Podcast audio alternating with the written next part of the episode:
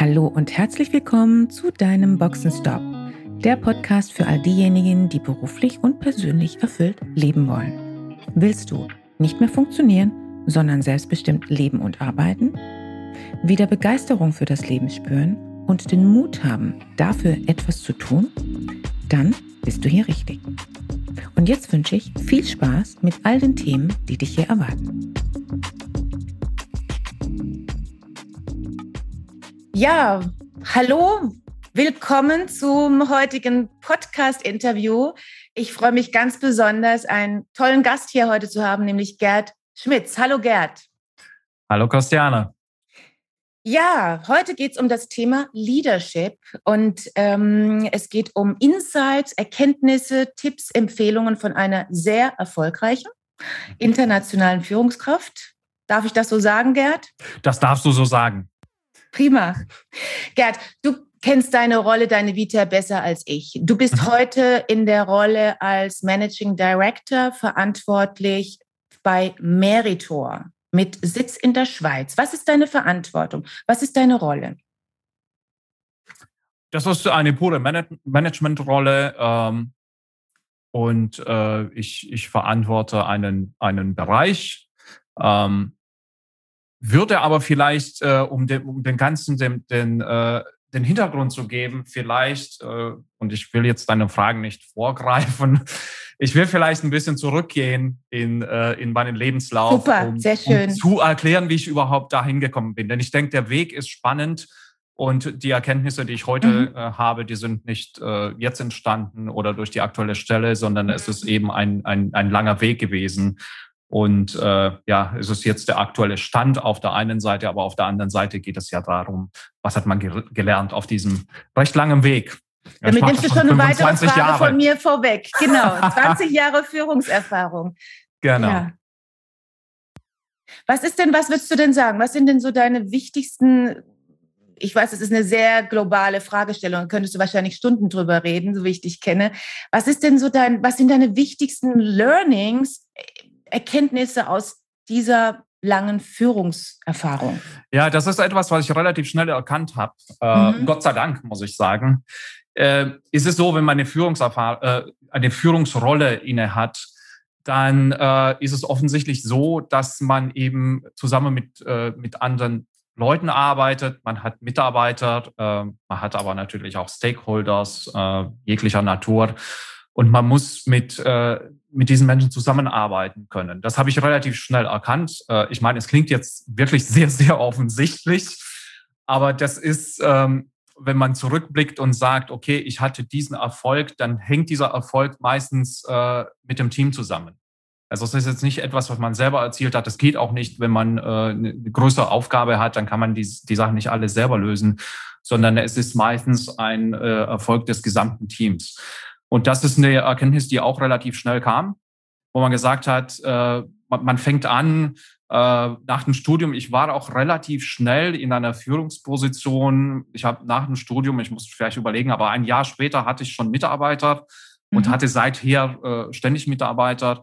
Und es war eben diese Erkenntnis, dass äh, man A, gut mit Leuten zusammenarbeiten können muss äh, und auf der anderen Seite eben äh, die, die, die, das Team. Ähm, man hört oft die, ähm, die, diese, diesen Spruch, man muss das Team motivieren. Und was ich auch gelernt habe, also aus meiner persönlichen Sicht, es ist wahnsinnig schwer, Leute zu motivieren. Es ist wahnsinnig einfach, Leute zu demotivieren. Mhm. Und hier fängt die Problematik an. Also, äh, was ich gelernt habe, die, die eine Sache ist, Leute nicht zu demotivieren. Mhm. Ja, und äh, das ist dann schon ein großer Schritt weiter zum Erfolg, muss man sagen. Wenn dann noch äh, der, die, das, die kleine Motivation, wenn die noch hinzukommt und wenn das gelingt, dann äh, wird es umso besser. Mhm. Ja. Ähm, was ist denn deine Definition von Leadership? Meine Definition von Leadership. Also ich habe das, äh, ich, ich kriege die Frage auch relativ oft gestellt. Äh, ich denke auch selber oft drüber nach. Also was ist mhm. jetzt mein Leadership-Stil einfach? Und ich, ich habe das nicht selber erfunden. Ich kam auf der einen Seite selber drauf, aber habe dann im Nachhinein festgestellt, das äh, haben andere schon äh, vor mir erkannt. Äh, das ist mit den meisten Sachen so. Und äh, das, äh, ich, ich arbeite für US-Unternehmen, also gibt es da auch einen englischen Begriff dafür. Ich kenne den deutschen Begriff nicht, also werde ich in Englisch einfach sagen müssen. Und zwar ist das Commanders Intent. Ja, mhm. Das äh, wird das klingt jetzt sehr ich weiß nicht, äh, wie ich das rüberbringen Erklär. Erklär mal mit deinen eigenen Worten. Das, das ist, ähm, das wird im Militär angewandt. Ja. Äh, das wird dann auch so ge äh, gelehrt äh, in diesem Zusammenhang. Und das hängt schlicht und ergreifend damit zusammen, dass man dem Team ein Ziel angibt, nicht mhm. mehr. Also das ist mein mhm. Intent, das mhm. ist meine Absicht. Meine Absicht ist, von A nach B zu kommen. Und wenn man mhm. das klar definieren kann, ähm, dann ist auch schon sehr, sehr viel erreicht.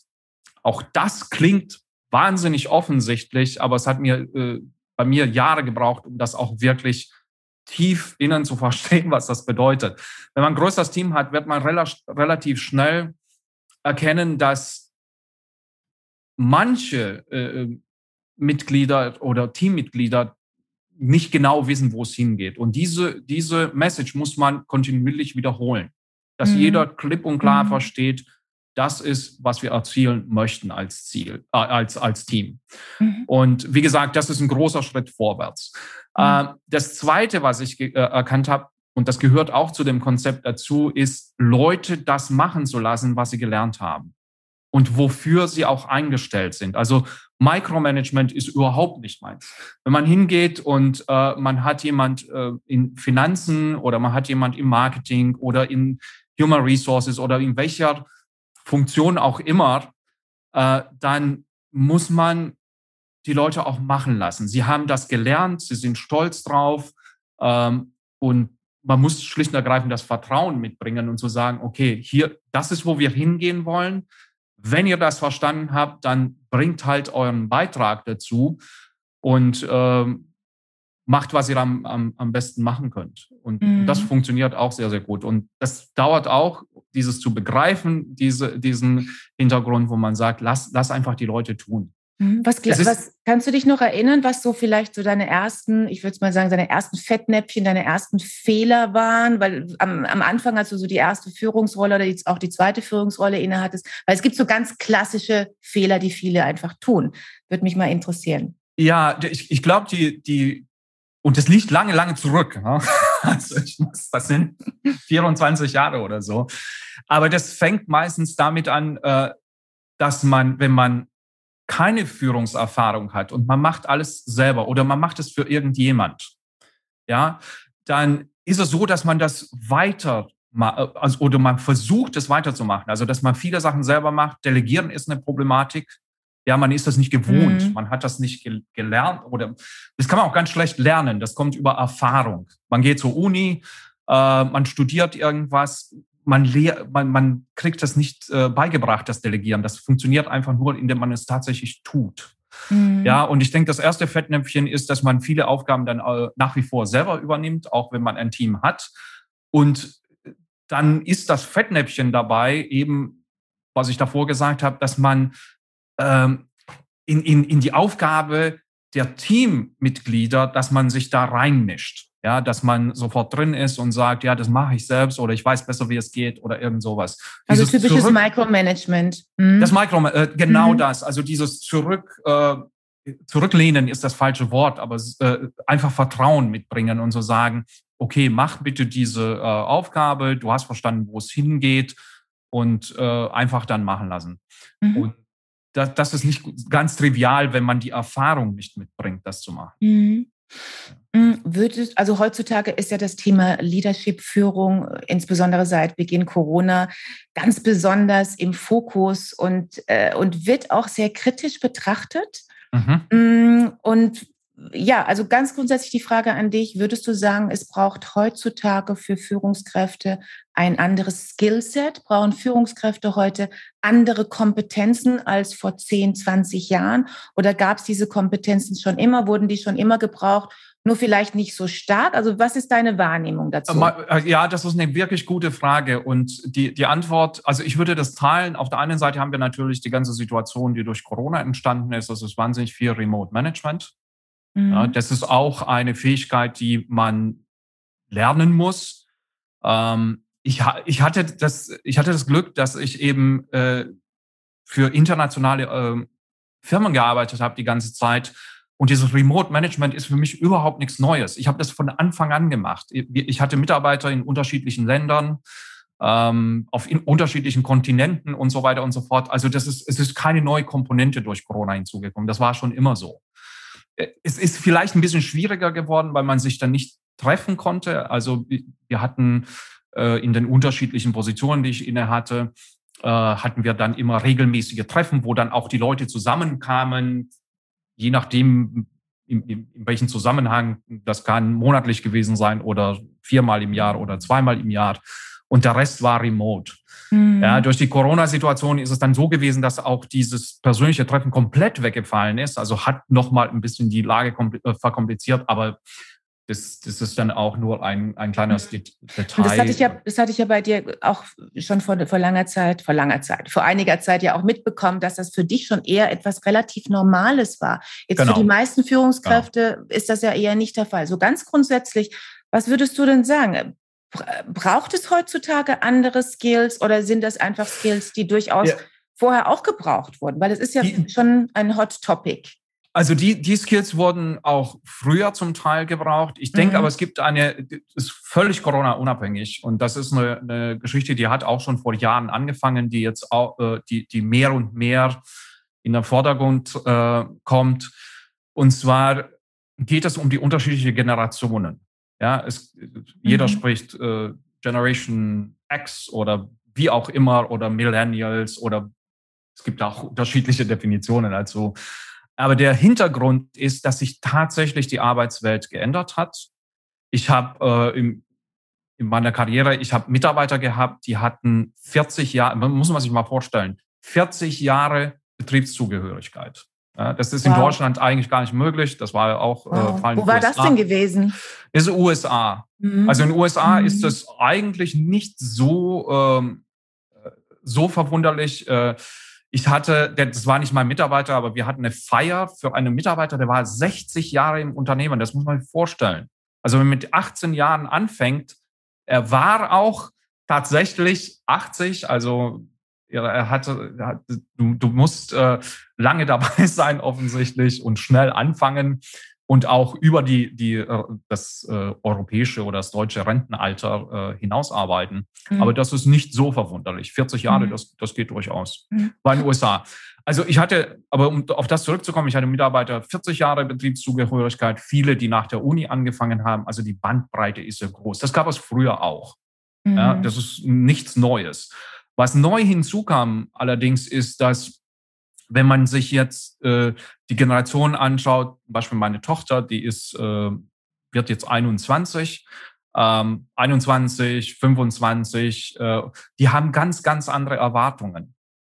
Es, man muss von der, vom Führungsstil sich auch anpassen. Also ein Führungsstil, den man anwenden konnte vor 15, 20 Jahren, der funktioniert heute überhaupt nicht mehr.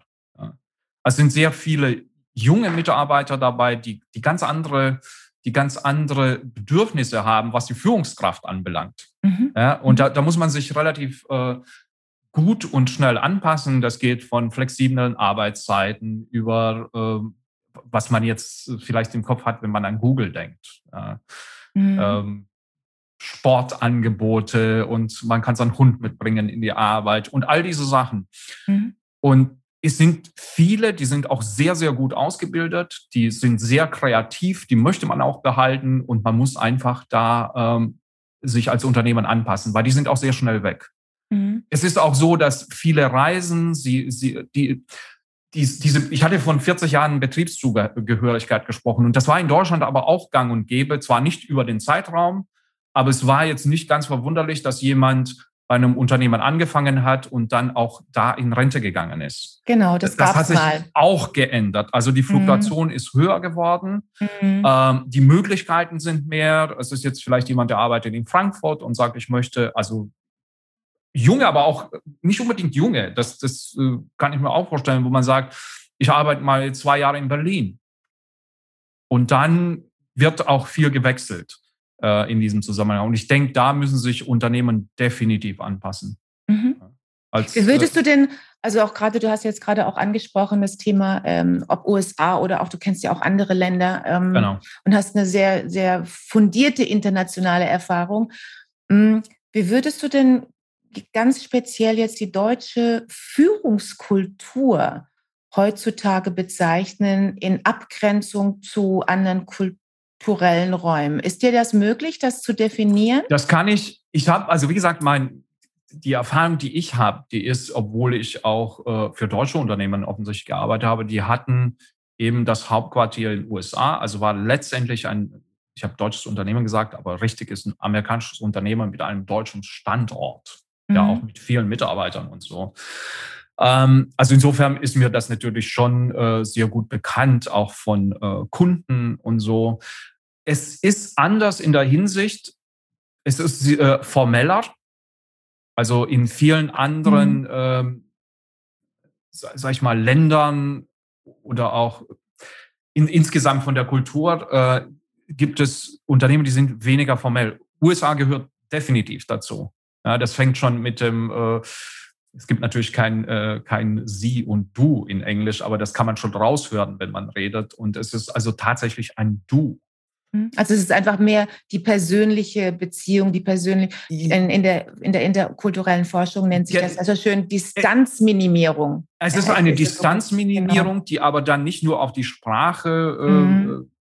zurückgebracht äh, werden kann, sondern es ist tatsächlich auch so. Also die, mhm. die Strukturen sind viel flacher. Es ist jetzt kein, ähm, ist es tatsächlich möglich, in einem US-Unternehmen, dass ein Mitarbeiter, der jetzt äh, vielleicht auf der Sachbearbeiterebene ist, also bis zum äh, Abteilungsleiter, Bereichsleiter, was auch immer, CEO, dass er da vorsprechen kann, das ist eigentlich in vielen Unternehmen keine große Problematik. In Deutschland, also so wie ich das ähm, erlebt habe, auch von, wenn ich jetzt 25 Jahre zurückgehe, war es viel, viel, viel formeller. Es gab sehr viele Führungsebenen. Das ist in den USA recht ungewöhnlich. Ja, es gab Unternehmen, die hatten 14 Führungsebenen und die waren dann bezeichnet nach Buchstaben von A1 bis A14 oder was auch immer, äh, um, um dann vom Teamleiter, Hauptteamleiter, Abteilungsleiter, Hauptabteilungsleiter und so weiter und so fort. Das ist äh, in, in anderen äh, Ländern recht unüblich. Das ist auch in Deutschland unüblich geworden. Mhm. Es war auch. Hat sich verändert, äh, genau. Es hat sich verändert, aber es war auch gang und gäbe, dass man zum Beispiel getrennt gegessen hat. Es gab, äh, wenn man jetzt, keine Ahnung, es gibt eine Kantine oder eine Mensa oder wie man das nennen will, das war dann getrennt. Ja, wenn man Abteilungsleiter war, hat man anderswo gegessen, als wenn man Sachbearbeiter war und wenn man Vorstand war, nochmal anderswo und so weiter und so fort. Äh, das sind Sachen, die äh, sich stark geändert haben in Deutschland und die äh, in anderen Ländern eben auch früher so waren. Insofern ist diese Entwicklung anderswo schneller. Ja, Was würdest du denn heutzutage, erstmal abgesehen von Corona, aber so ganz abgesehen kann man es ja nicht betrachten, es gibt ja Implikationen durch Corona. Was siehst du heutzutage für Führungskräfte generell in Deutschland als, als die größten Herausforderungen an? Also ich denke, das, was ich schon gesagt habe, es ist die Anpassung eben an mhm. die neuen Generationen. Mhm. Und ich sage jetzt gezielt nicht Generationen, weil es sind ja mehrere. Mhm. Und auch da sind die, die an, es sind nicht Ansprüche, sondern die, wie man, man das nennen will, Anspruch, Anforderung, äh, auf die man natürlich als Unternehmen und als Führungskraft, das muss man beachten. Ja, man mhm. muss äh, sich auch selber anpassen und nicht sagen, wir haben das schon immer so gemacht, insofern passt ihr mhm. euch an uns an. Ich denke, es ist ähm, eben die, die, äh, die, die Aufgabe des Unternehmens, diese Anpassung selber auch zu machen. Das ist manchmal nicht so ganz einfach. Wollte ich gerade sagen, war das für dich immer einfach, dich selbst an bestimmte Anforderungen es, anzupassen, wo du gesagt hast, das braucht es jetzt? Es ist mir persönlich wirklich immer sehr einfach gefallen. Äh, ich habe auch viele Vertriebsaufgaben gemacht. Da ist äh, eine gewisse Anpassungsfähigkeit ist immer erforderlich. Ja, sonst funktioniert das nicht einfach. Was schwer ist, äh, man, ist, man äh, ist ja nicht immer im Vakuum, selbst wenn man jetzt eine größere Aufgabe hat und einen Bereich äh, leitet oder eine Abteilung oder was auch immer, ist man immer noch Teil eines Unternehmens. Ja, also man kann persönlich für sein Team bestimmte Sachen äh, umsetzen und einen bestimmten Umgang äh, dann auch im, im Team äh, fördern. Aber man muss sich ja trotzdem im Rahmen des Unternehmens, äh, muss man sich auch an die Regeln halten. Also insofern ist jetzt dieses Umsteuern oder die, die Änderung nicht immer so ganz einfach. Es kommt mhm. darauf an, an welcher Position man ist. Mhm. Ähm, es kommt darauf an, welche Aufgabe man hat.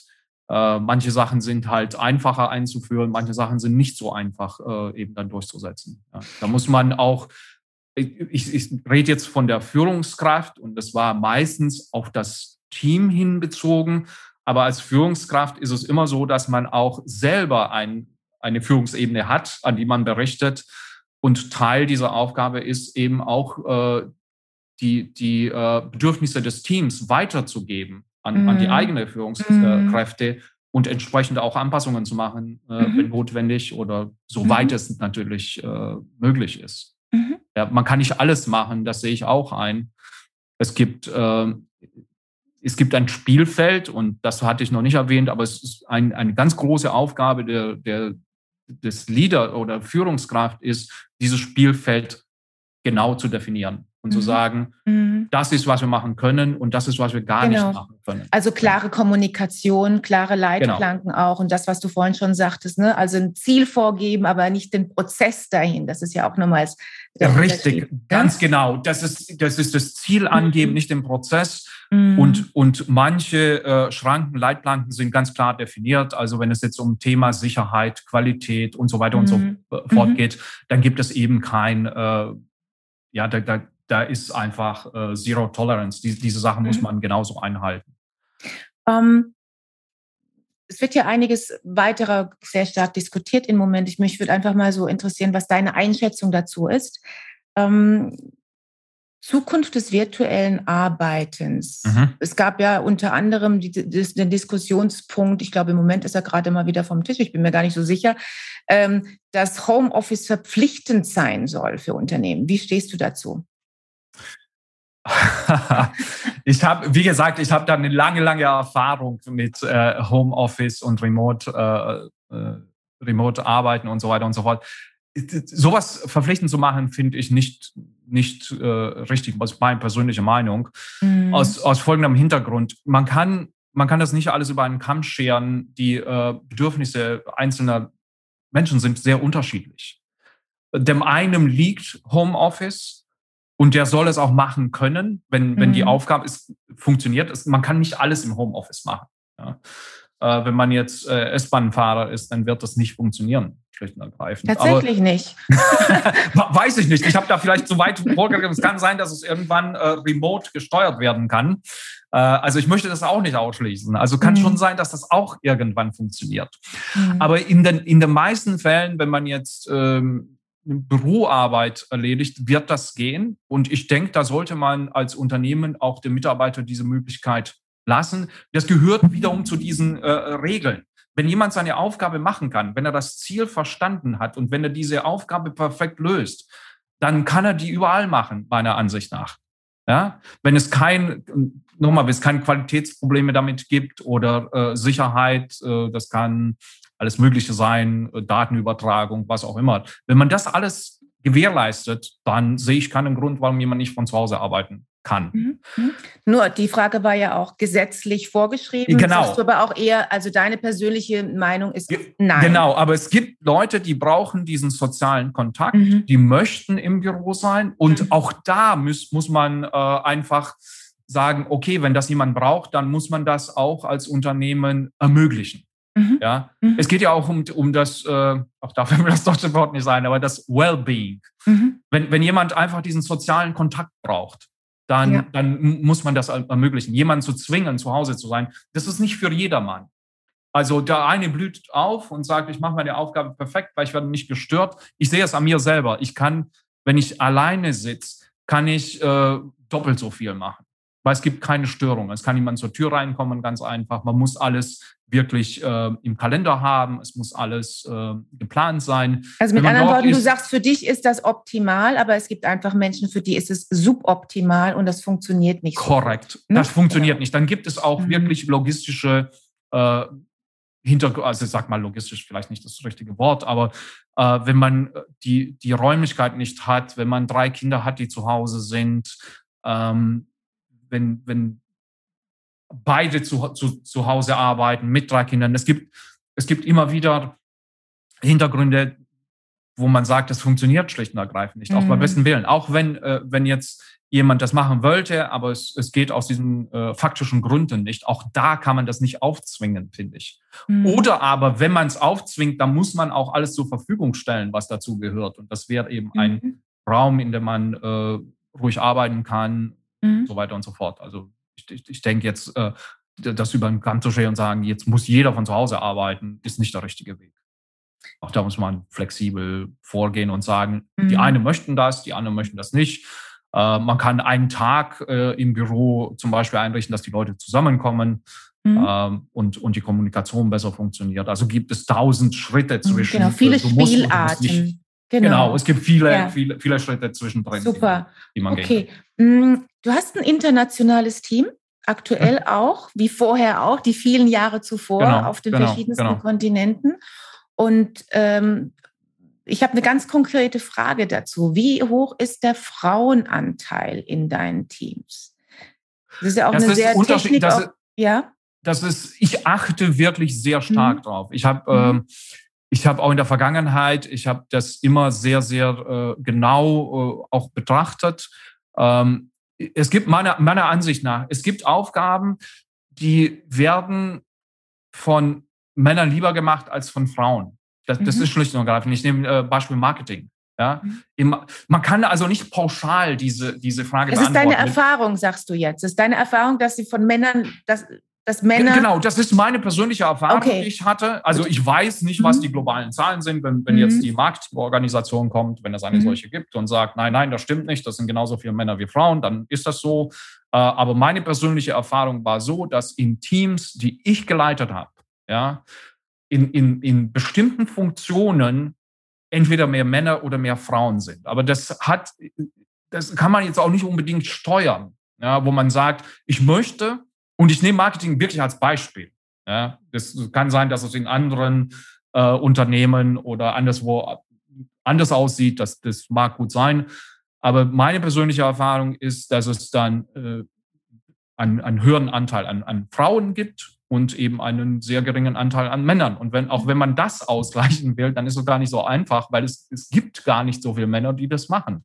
Das ist jetzt auch meine Anschlussfrage. Deshalb brauchst du, oder was heißt brauchst du eine Quote? Die brauchst du ja offensichtlich nicht, weil wenn ich dich richtig verstehe, hast du immer ganz, also hast du immer auch darauf geachtet, dass es eine gute Verteilung gibt. Genau. Aber wie, wie stehst du denn zu diesem Thema Quote? Also mein, ich habe darauf geachtet, ich habe mir die Zahlen angesehen, mhm. man macht sich auch seine Gedanken. Ähm, ich möchte aber nichts aufzwingen. Also wenn ich sage, es, es gibt zwar in einem bestimmten Bereich nicht so viele Männer wie Frauen oder nicht so viele Frauen wie Männer, aber ich möchte unbedingt 50-50 haben, dann ist das meine eigene ähm, Idee und ich möchte das aufzwingen. Und das finde ich an und für sich nicht gut. Also ich, ich, ich gehe davon aus, dass man für jede Stelle den besten Kandidaten finden muss. Und das ist für mich völlig unabhängig, was es ist. Also ich bin da wirklich auch ähm, durch, durch die, das internationale Umfeld, also spielt die, der Hintergrund spielt keine Rolle oder die, ob es Mann, Frau ist, ob, ob es äh, jemand aus einem Land oder einem anderen Land ist, das ist mir vollkommen gleich, sondern es geht darum, die bestmögliche Besetzung dieser Position zu erzielen. Und das kann eine Frau sein, das kann ein Mann sein. Das, also das kann, kann ich so nicht beantworten. Ich denke, das ist, wäre dann mein, mein eigenes Ziel oder mein eigener Wille, aufgezwungen und vielleicht ist das falsch, was ich mir vorstelle. Auf was ich allerdings, auf was ich wirklich achte und was, äh, wo ich äh, mich wirklich dafür eingesetzt habe, äh, ist zum Beispiel von der von Gehalt und das sollte gleich sein. Ja, gleiche Aufgabe, gleiches Gehalt, keine Frage für mich, völlig offensichtlich. Und das ist nicht mein aufgezwungener Wille, sondern ich, ich denke, da müsste eigentlich jeder zustimmen, dass es für die gleiche Aufgabe genau das gleiche es sollte Gehalt so, gibt. Es sollte so sein, genau. Es, es, es sollte, so sein. Sollte so warum, sein. warum Indiskutabel. Mhm. Warum? Ich, ich kann dir zum Beispiel aus Vertrieb, ja, äh, ich habe Jahre, jahrelang äh, Vertrieb geleitet, äh, europaweit, global und so weiter und so fort, mit sehr vielen Mitarbeitern auch. Und ich muss sagen, dass äh, oftmals Frauen, wenn, Vertrieb ist sehr leicht messbar. Ja, andere Aufgaben sind schwerer messbar, wo, wo man schwerer sagen kann, wer ist besser als der andere. Im Vertrieb ist das relativ äh, klar, wenn man sagt, hier ist ein Verkaufsziel, wer hat das Verkaufsziel erreicht, wer verkauft mehr und so weiter und so fort, kann man sehr leicht erkennen. Und ich muss sagen, dass sehr oft Frauen das, das äh, angeführt haben. Ja, wenn, wenn man 200 Leute hat äh, im, im Vertrieb, da ist auch die Quote relativ gut ausgeglichen. Ich muss sagen, ganz anders, als ich das im Marketing erlebt habe, war es im Vertrieb relativ gut ausgeglichen. Also es sind äh, ähnlich viele Frauen wie Männer, die das machen. Mhm. Und ich habe in meinem persönlichen, also meine persönliche Erfahrung festgestellt habe, dass äh, Frauen das äh, sehr gut machen. Zum Teil sehr gut machen oder besser machen. Mhm. Und dann gibt es keinen logischen Grund für mich, warum jemand in, in, in, in, in der Position oder mit, mit der Erfahrung und mit den Erfolgen weniger verdienen soll. Macht überhaupt keinen Sinn. Ja? Und, und für kann, das würde ich, ich kann dir nur 150 Prozent zustimmen. Das ist ja, ich, das und, und ich setze mich wirklich ja. dafür ein. Und ich sage, wenn auch da sage ich, man, man ja. Äh, ist ja nicht in einem Vakuum. Wenn jetzt mhm. das Unternehmen mir gehört, kann ich ja machen, wie ich das haben will. Aber wenn man in einem größeren Unternehmen arbeitet, muss man natürlich bestimmte äh, Strukturen, die es schon ewig gibt und so weiter und so fort, muss man ansprechen. Und da muss man sich als Führungskraft für das Team einsetzen und mit wem auch immer, der da zuständig ist, muss man halt diese Diskussion führen. Das mache ich auch. Mhm. Aber das ist die, eben die Abgrenzung zwischen etwas, wo ich sage, das, das gibt keinen logischen Grund, warum äh, eine Frau weniger verdienen soll, wenn sie die gleiche Leistung bringt und die gleiche Aufgabe macht. Mhm. Quote ist was anderes. Quote wäre, ich müsste mir eine Quote ausdenken. Ich müsste sagen, ich möchte 50-50 äh, haben und dann müsste ich das aufzwingen, obwohl ich keinen Kandidaten finde oder so. Und das, glaube ich, ist nicht gut. Ist also nicht gut, auch, ist auch, genau.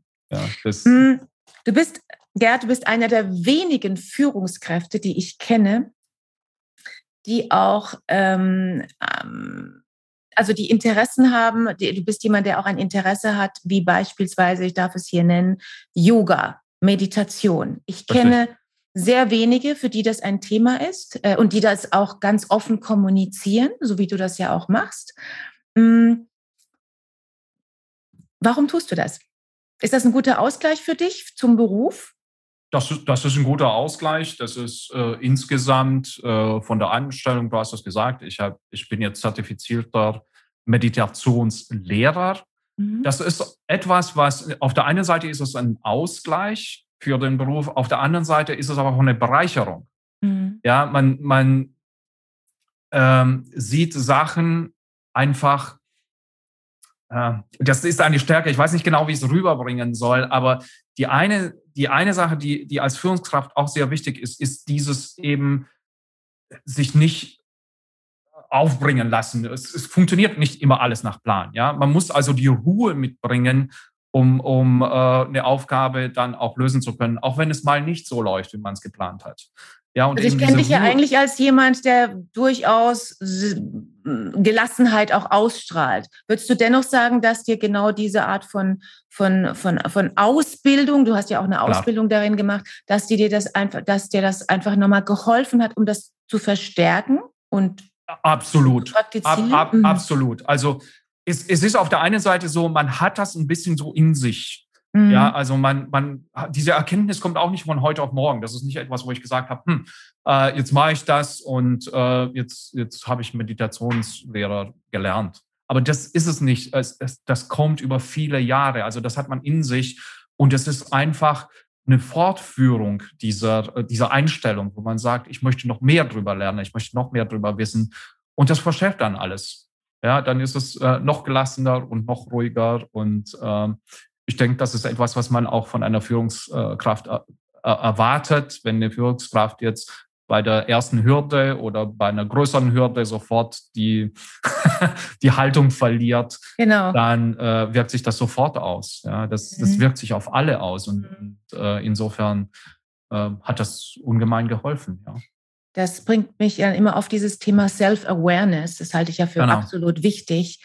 Genau. Ich nehme an, das Stichwort, das muss ich dir nicht erklären, weil es hat ja. natürlich sehr viel mit dem Thema Meditation zu tun und Yoga. Genau, das ist äh, ganz wichtig. Es ist auch, äh, ja, es, es, ist schlicht und ergreifend, es ist eine, eine Lebenseinstellung.